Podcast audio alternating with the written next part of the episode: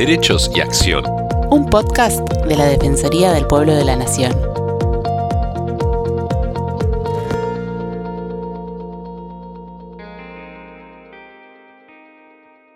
Hola, ¿cómo están? Estamos en un nuevo episodio de los podcasts de la Defensoría del Pueblo de la Nación. Soy Estefanía González Isla y estoy con Fernando Almirón para compartir temas de interés general.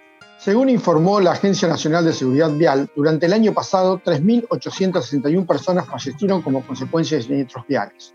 La cifra representa una disminución de casi el 21% de víctimas mortales con respecto al año 2019, año comparable en términos de circulación prepandemia. Pero igual sigue siendo un problema que preocupa a nuestra comunidad. Argentina es un centro de experimentación dedicado a la investigación y análisis de la seguridad vial y automotriz que desarrolla sistemas para optimizar la gestión de las compañías de seguro y aportar la modernización del mercado reparador. Su misión es contribuir a la reducción de la siniestralidad vial, ser referente en investigación y generación de soluciones para el mercado asegurador argentino y de la región. Para hablar sobre esta problemática, estamos en comunicación telefónica con Gustavo Brambati, subgerente de seguridad vial de CESBI Argentina. Hola Gustavo, ¿cómo estás? Muchas gracias por estar con nosotros. ¿Qué tal? ¿Cómo le va?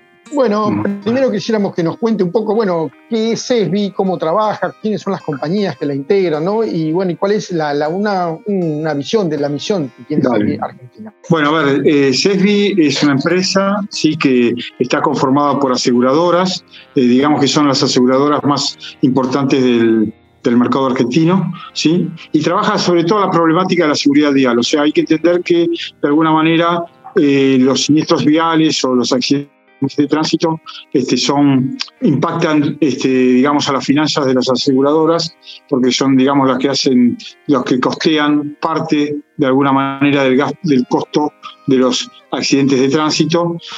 Hace más de 25 años, eh, o sea, varias aseguradoras que hasta ese momento competían, sí se juntaron para trabajar sobre una problemática común, que es el tratar de alguna manera de reducir los costos generados por los accidentes de tránsito, o sea, trabajar sobre acciones eh, concretas con muchísima información sobre todo la, problemática de la prevención de accidentes, sí, o sea, ver de qué manera se pueden disminuir los accidentes de tránsito y por otro lado también trabajar en forma directa sobre todo lo que tiene que ver sobre los, los costos de reparación. Sí, o sea, eh, la mayoría de los siniestros viales participan autos, automóviles, y entonces este, todo lo que tiene que ver con los daños y demás este, es una problemática bastante afín a CESBI. Por eso de los que no nos conocen, este CESBI no es una oficina, sino que CESBI es un centro de investigación. Estamos en el Parque Industrial Pilar, tenemos una rampa de impacto donde chocamos vehículos a velocidad controlada. ¿Sí? tenemos también un laboratorio de cascos este, y hacemos prácticamente todas las investigaciones eh, de los accidentes graves que ocurren en el país. O sea, un especialista nuestro viaja al lugar donde ocurrió la, tragedia, lamentablemente, y, rescata de alguna manera este, todas las huellas, los indicios y demás elementos como para poder de alguna manera llevar la película hacia atrás y poder decir qué pasó, ¿no? O sea, cuál fue la razón por la cual este, se generó ese siniestro vial. ¿sí? desde, desde enfoques distintos. O sea, por un lado está el tema del conductor, obviamente con sus errores, pero también puede haber cuestiones de infraestructura, de cuestiones del propio vehículo que, que son también enfoques que abordamos desde SEBI. ¿sí? O sea que el, campo de, digamos, de trabajo es muy amplio, realmente. Este, gran parte digamos, de la estructura de SEBI está focalizada a la problemática aseguradora, ¿sí? de, la, de la información de las compañías de seguros, pero la verdad que se nutre de muchísima información muy valiosa como para, para poder afrontar eh, la temática vial, sí que es una temática realmente o sea, interesante por un lado y también por, otro lado este, las consecuencias del, siniestro vial, la verdad que algunas veces este, tiene un costo no solamente para la aseguradora. La, salud pública. Quería contar es que es muy importante el trabajo que hacen para lo que es la planificación de, la salud de, la salud pública, de la Agencia de Seguridad Vial, ¿no? Es algo, primero porque es casi inédito en el país, ¿no? No, no existe otro tipo de, empresa o de, conjunto de empresas que hagan esto, ¿no? Y segundo porque en el, accidente vial, en el siniestro vial, eh, bueno, también está, está, implicado esto, ¿no? La cantidad de gente que necesita, la pérdida de, no sé, hasta de trabajo, gente que queda imposibilitada para poder trabajar, además de la gente que fallece, ¿no? Es decir, hay todo una temática alrededor del siniestro vial que, genera esto mucho, ¿no? Eh, pero seguimos con las preguntas, Estefanía. Queríamos saber cuáles son las principales causas de choque en Argentina, Gustavo por un lado, uno habla del error humano, ¿no? O sea, uno se da cuenta que hay un problema, o sea, en, cuanto a los conductores, de que estamos bastante lejos de entender estos temas, ¿no? O sea, el conductor, el 90% prácticamente de los siniestros son por errores humanos.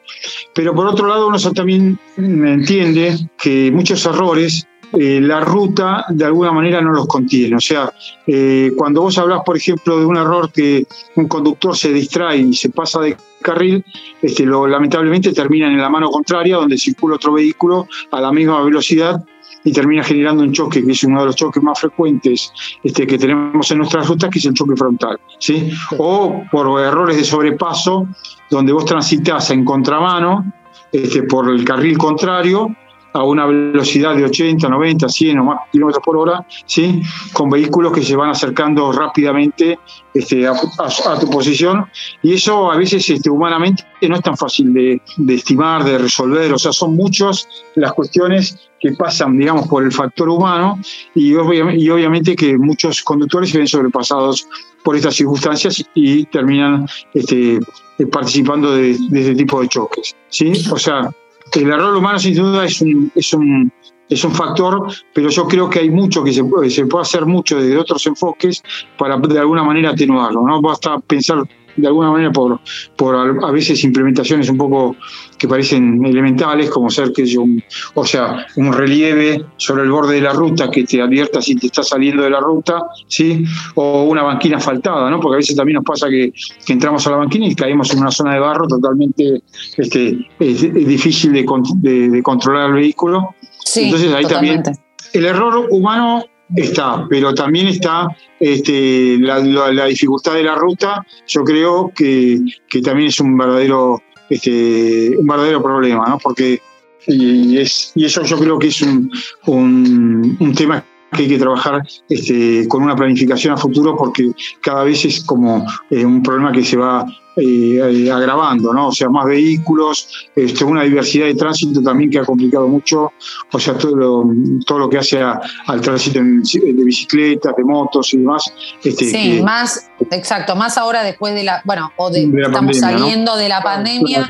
claro. Sí, sí, exactamente. El transporte, el transporte, de carga, ¿no? Los camiones, todo lo que es. Claro, bueno, eso también fue otro impacto fuerte. Claro, eso fue otro impacto fuerte cuando se desactivan los ferrocarriles, o sea, la verdad que se pensó bastante poco en todo el impacto que iban a tener en las rutas y se terminó soportando ese impacto, ¿no?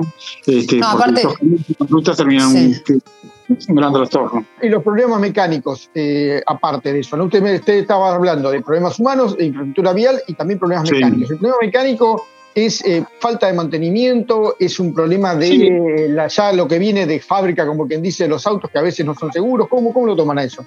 No, a ver, en general los autos tienen un nivel de seguridad bastante bueno, este, sí, pero obviamente que no resuelven todas las cuestiones que hacen a, los choques, ¿no? O sea, eh, un auto se lo prueba a una velocidad más o menos de impacto de unos 60, 64 kilómetros por hora y las velocidades de choque son muy, muy superiores, o sea, duplican o triplican este, muchas veces esta velocidad. Pero aún así, digamos, la falla así sorpresiva en los vehículos no, ya no es tan común. Sí, antiguamente eran los neumáticos los que más fallaban, o a veces había cuestiones de frenos. Eso ha mejorado mucho. Entonces vos tenés, por ejemplo, un, un testigo en el tablero que te advierte que estás teniendo una falla y que esa falla se puede agravar. ¿Sí? Y entonces este, ya te va indicando la posibilidad, digamos, de que, de que vos hagas el mantenimiento. Obviamente que ahí también aparece el factor humano en el sentido de si vos vas a hacer realmente un mantenimiento de tu propio vehículo. Pero también hay vehículos muy viejos que estas cuestiones no las tienen y, obviamente que, pueden llegar a generar alguna falla, sobre todo cuestiones que hacen a desprendimiento de alguna parte del vehículo este, son las más, te estoy nombrando las más comunes, ¿no?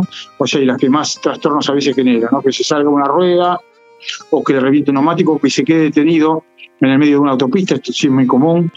Ha habido bastantes este, problemas, por ejemplo, con el tema del GNC, este, de vehículos que, que abandonan el sistema de combustible. claro.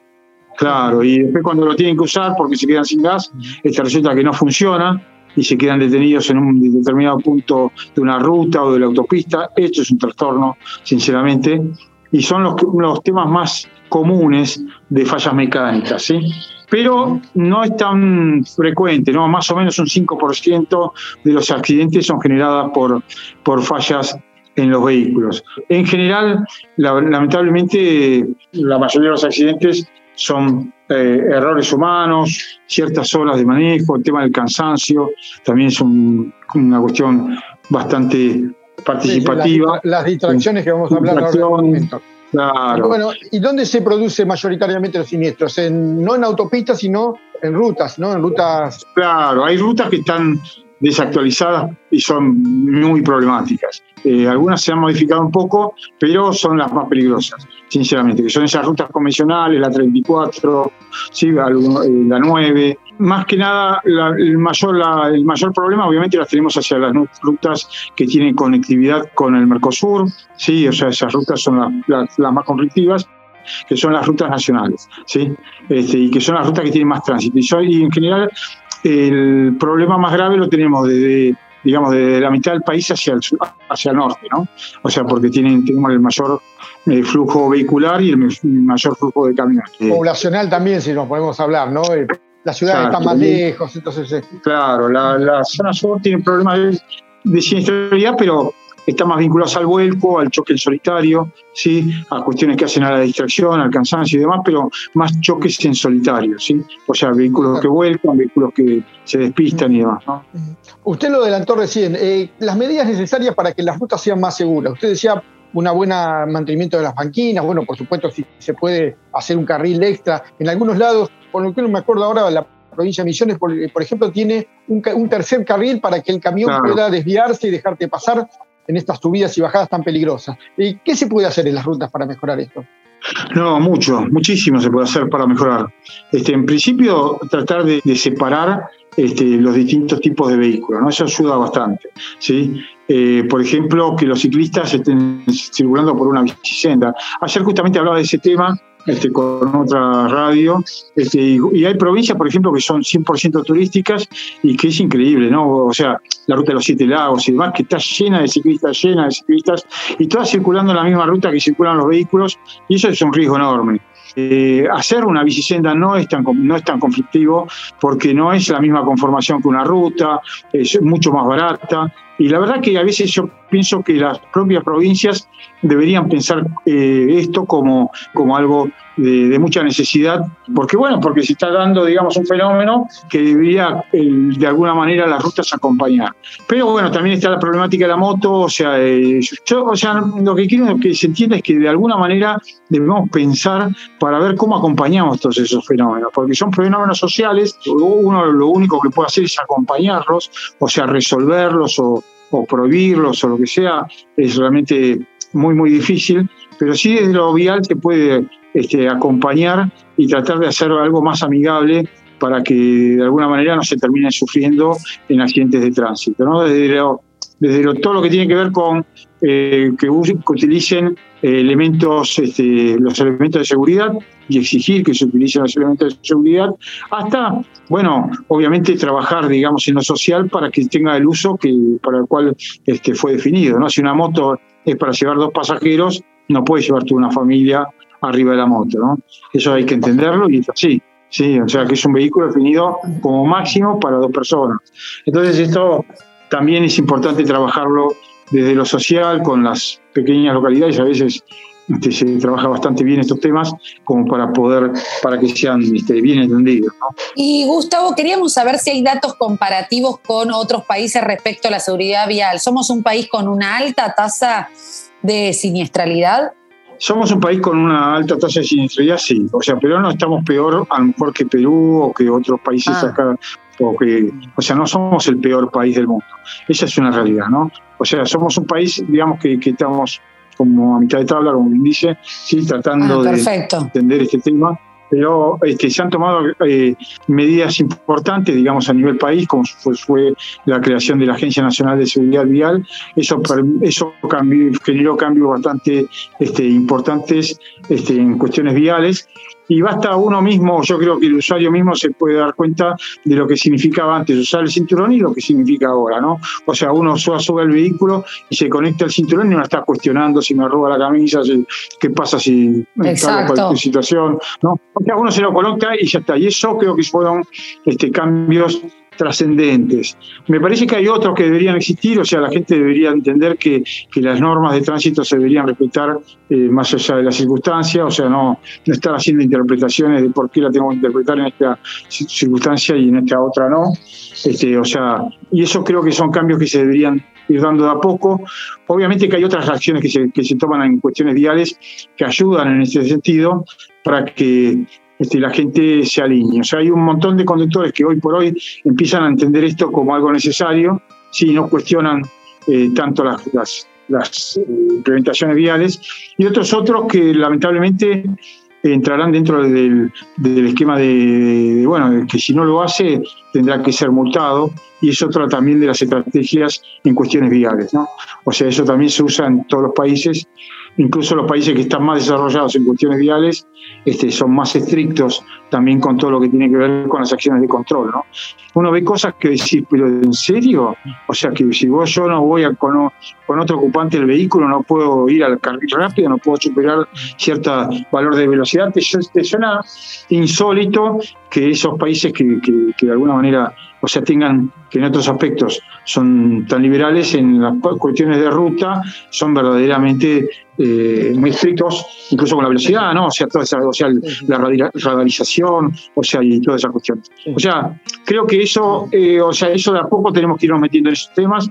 Este, no se puede hacer de una manera drástica, eso está claro. O sea, tiene, tenemos que ir haciéndolo progresivamente para que la gente no se sienta molesta, pero sí em empezar a entender esto con, con, de una manera un poco más normal, ¿no? Y Gustavo, eh, ¿qué estudios se han realizado sobre la incidencia del alcohol en la siniestralidad vial?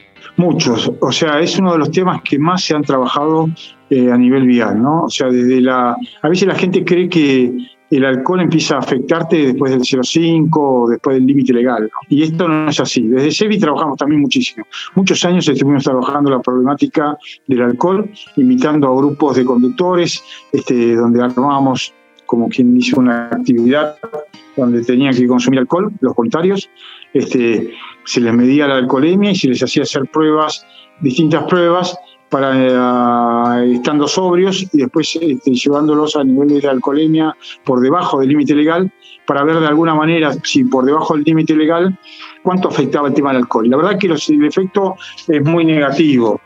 O sea, esa es la realidad, ¿no? O sea, si bien adoptan los países un cierto límite para el consumo del alcohol, lo hacen más por un tema, digamos, de, de, tratar de contemplar a lo mejor la actividad, eh, otras eh, actividades como el vino, la cerveza y demás, pero que nada tienen que ver con la cuestión vial.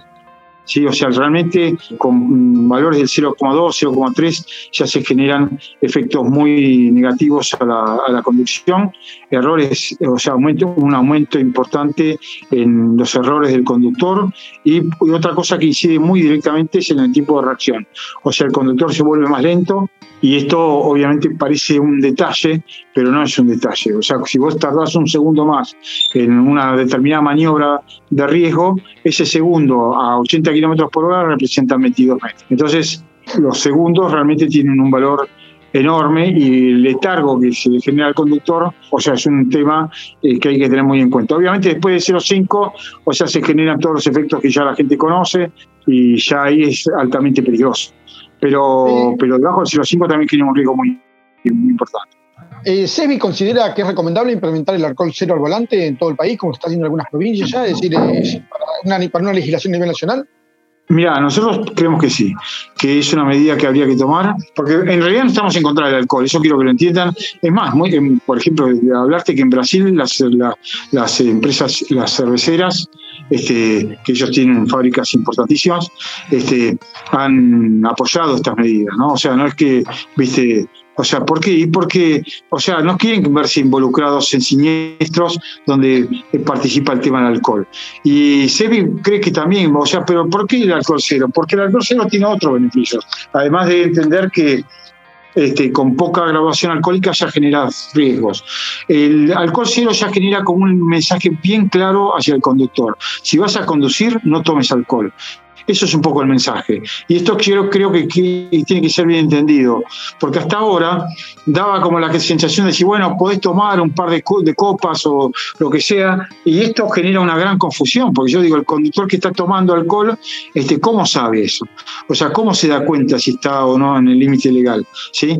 Pensando también en la infracción, también hay que pensar un poco, o sea, que cualquier o sea, cualquier efecto que genere sobre el conductor es un riesgo. ¿Estamos dispuestos a asumir esos riesgos? O sea, ¿por qué? ¿No? Y entonces eso también hay que, hay que asimilarlo y hay que entenderlo. Por eso decimos nosotros que el alcohol cero genera como un mensaje bien claro. Este, alcohol cero hoy lo tenemos para los conductores profesionales y creo que ayudaría de alguna manera a poder este, disminuir este, muchos de los siniestros que se por hoy se, se, encuentran como inexplicables este, que ocurren en nuestras rutas. Perfecto, Gustavo, muy claro. Eh, también una de las infracciones más frecuentes se debe al uso del celular al volante. ¿Cuáles son los consejos que le darías a los conductores para que limiten el uso del mismo? Porque con ese es más complicado. Sí, realmente, ¿no? Porque la gente lo ha incorporado al celular como Exacto una, cosa es el, una cosa es el alcohol, que pongan controles o digan alcohol cero al volante, pero con el celular, ¿cómo hacemos? Por un lado, la gente tiene que entender que, que genera también una distracción tremenda, ¿no? O sea, sobre todo, todo el, enfoque del celular genera distracciones. Pero claro, escribir un mensaje de texto genera mucho más, porque el 70% de la información viene por los ojos, y si uno saca, digamos, el enfoque de la vista, estamos fritos, o sea, no, no, hay, forma de, resolver esto. ¿sí? Y esto creo que hay que, entenderlo. A veces la gente piensa que porque el fabricante coloca el sistema Bluetooth o, la pantalla donde uno puede eh, conectarse, está todo, o sea, como este, pensado. Y en realidad el fabricante no tiene una vocación tan alta hacia la seguridad vial. ¿sí? O sea, lo hace porque realmente lo ve como un buen producto comercial, ¿no? Este, Pero no necesariamente porque sea, este, porque ellos estén consustanciados con los enfoques en cuestiones de seguridad vial. Por eso es uno, de alguna manera, que en principio tendría que darse cuenta de que esto genera un riesgo enorme. A veces uno lo ve a los conductores en las rutas o en las autopistas y ves un comportamiento extraño en ese conductor y cuando te acercas decís, ah, estaba hablando por celular. O sea, realmente uno reconoce comportamientos extraños, o sea, el efecto que genera en los conductores y cuesta entender por qué ese conductor no, lo, no, lo, no, lo, no se lo cuestiona. Pero sí es cierto que, es una de las, distracciones más, más este, importantes.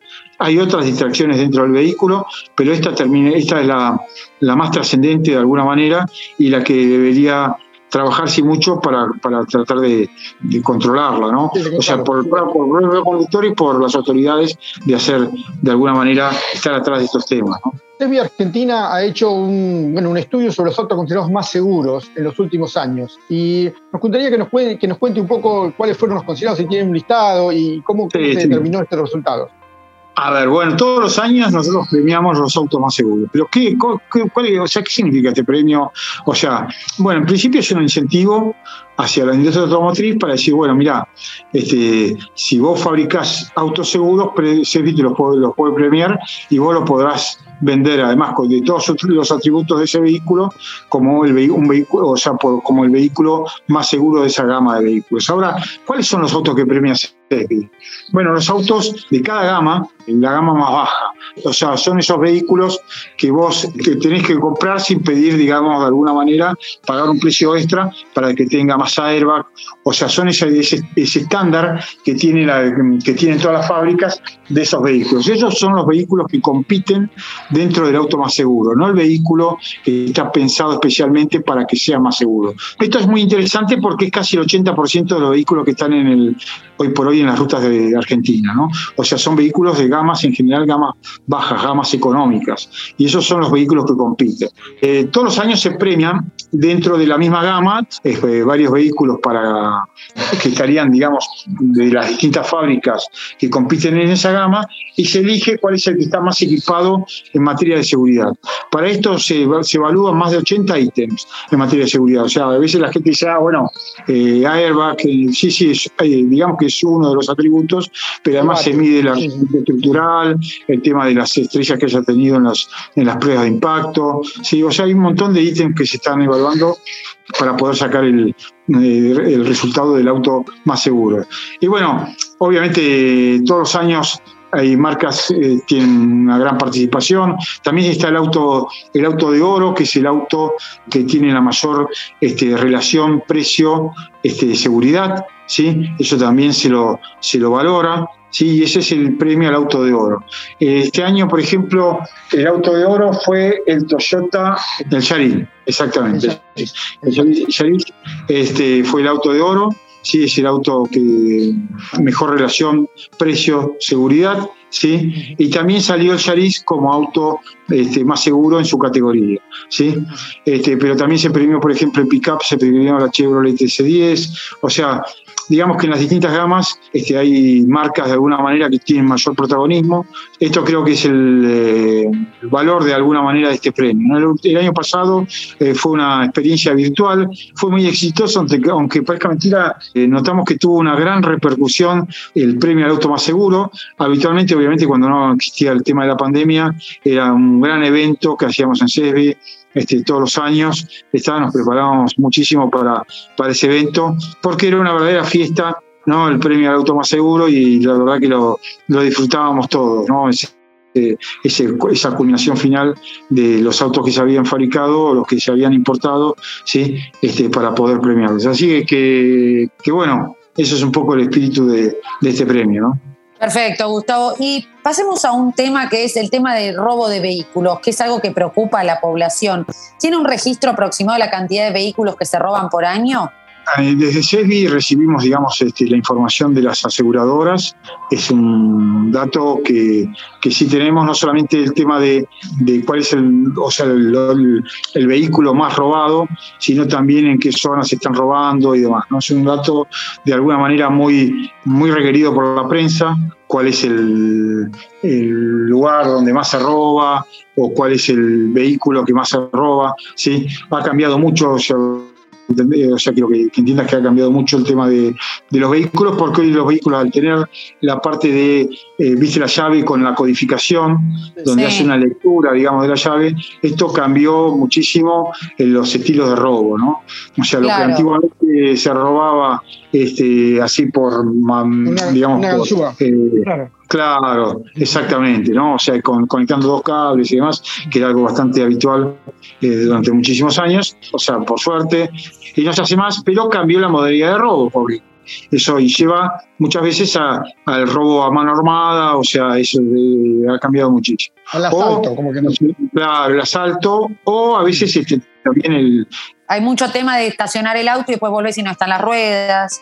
Claro, robos parciales, exactamente. El robo de ruedas es uno de los robos más importantes que hoy tienen las aseguradoras, para que te des una idea, ¿no? Y basta ver a veces alguna afirmación, algo, la rapidez con que se hace ese, ese robo para darse cuenta de, de lo que significa. Y por otro lado, el costo que tienen ahí las ruedas es un costo tremendo, ¿no? O sea, altísimo, altísimo, sí, sí, sí. ¿Y qué se roba más? ¿Los, vehículos, ¿Los vehículos caros o los vehículos comunes de calle, el término medio, como que dice económico? ¿Qué se roba más?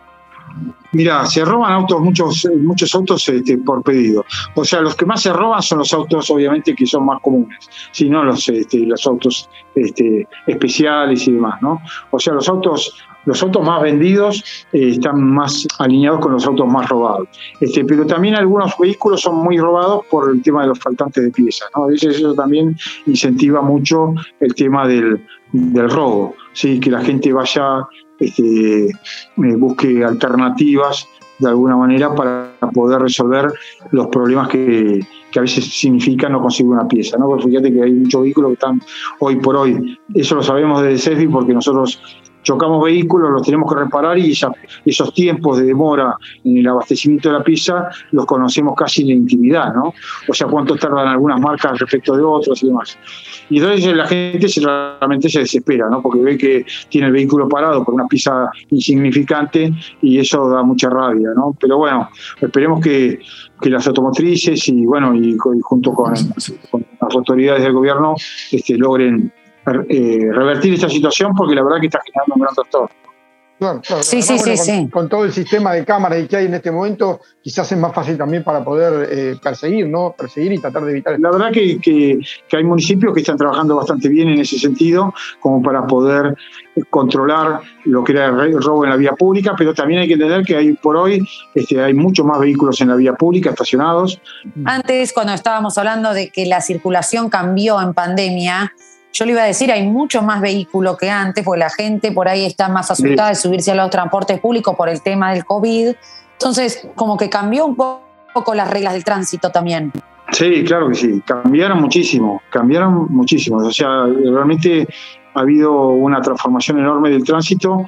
Este, mucha gente se ha volcado a la moto, ¿sí? El tema, o sea, el delivery hoy es algo bastante eh, común, antes era eh, las casas tenían su delivery, hoy el tema del delivery por la aplicación y demás este, ha, cambiado, eh, ha cambiado muchísimo y ha, sumado un montón de tránsito de motos este, a, la calle. Y por otro lado también está el tema de la bicicleta, que en determinados... Este, bicicleta y monopatín. Ah, monopatín.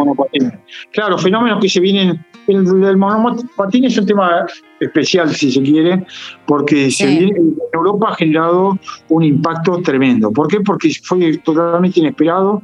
Este, se introdujeron eh, motorizaciones eléctricas este, de distinto tipo. Eh, algunos es el monopatín, que podría compararse de alguna manera este, en velocidad con una bicicleta, pero pero otras no, otras realmente van mucho más rápido, este, son, bueno, están tratando de ver de qué manera las autoridades este, trabajan estos temas, ¿no? Para poder, para que sean bien contenidos. Por un lado, bien porque se pueden resolver a través de estas este, movilidades algunas problemáticas, como ser el tema de sillas de ruedas eléctricas y demás. O sea, hay algunas cuestiones que, ayudan y también obviamente que, no es un, es un fenómeno que deberíamos incorporar y ver de alguna manera como, como, como vivimos con él. Pero es un tema preocupante. Bueno, nos estamos despidiendo, por supuesto, eh, agradeciéndole mucho todo este tiempo que nos ha dedicado, las explicaciones muy claras además también del trabajo y felicitaciones para todos Serbia Argentina por el trabajo que realizan. ¿no? Y por supuesto recordar algunos de los tips más importantes a la hora de subirse al auto, como el caso del uso del cinturón de seguridad, el traslado de los niños en el asiento trasero con su eh, silla de seguridad, el tema de la precaución en los días de lluvia, días de niebla, ¿no? Cosas que son importantes también a la hora de manejar y por supuesto para su propia seguridad también, para la, la de personas que van adentro del auto. Sí, sí, desde ya que sí.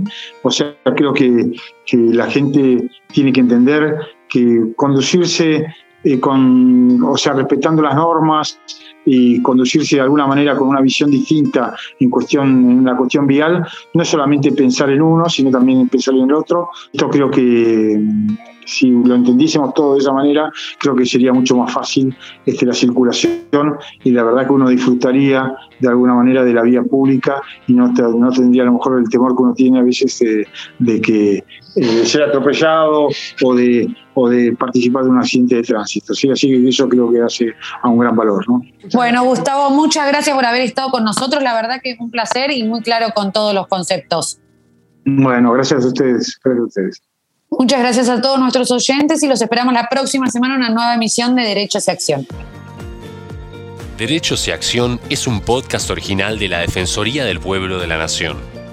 La producción de este episodio estuvo a cargo de Bianca de Gaetano, Nelly Durán Cianotti, Martín Genero y Georgina Sturla. Podés encontrarnos en redes. Por WhatsApp, escribirnos al 113-762-4966.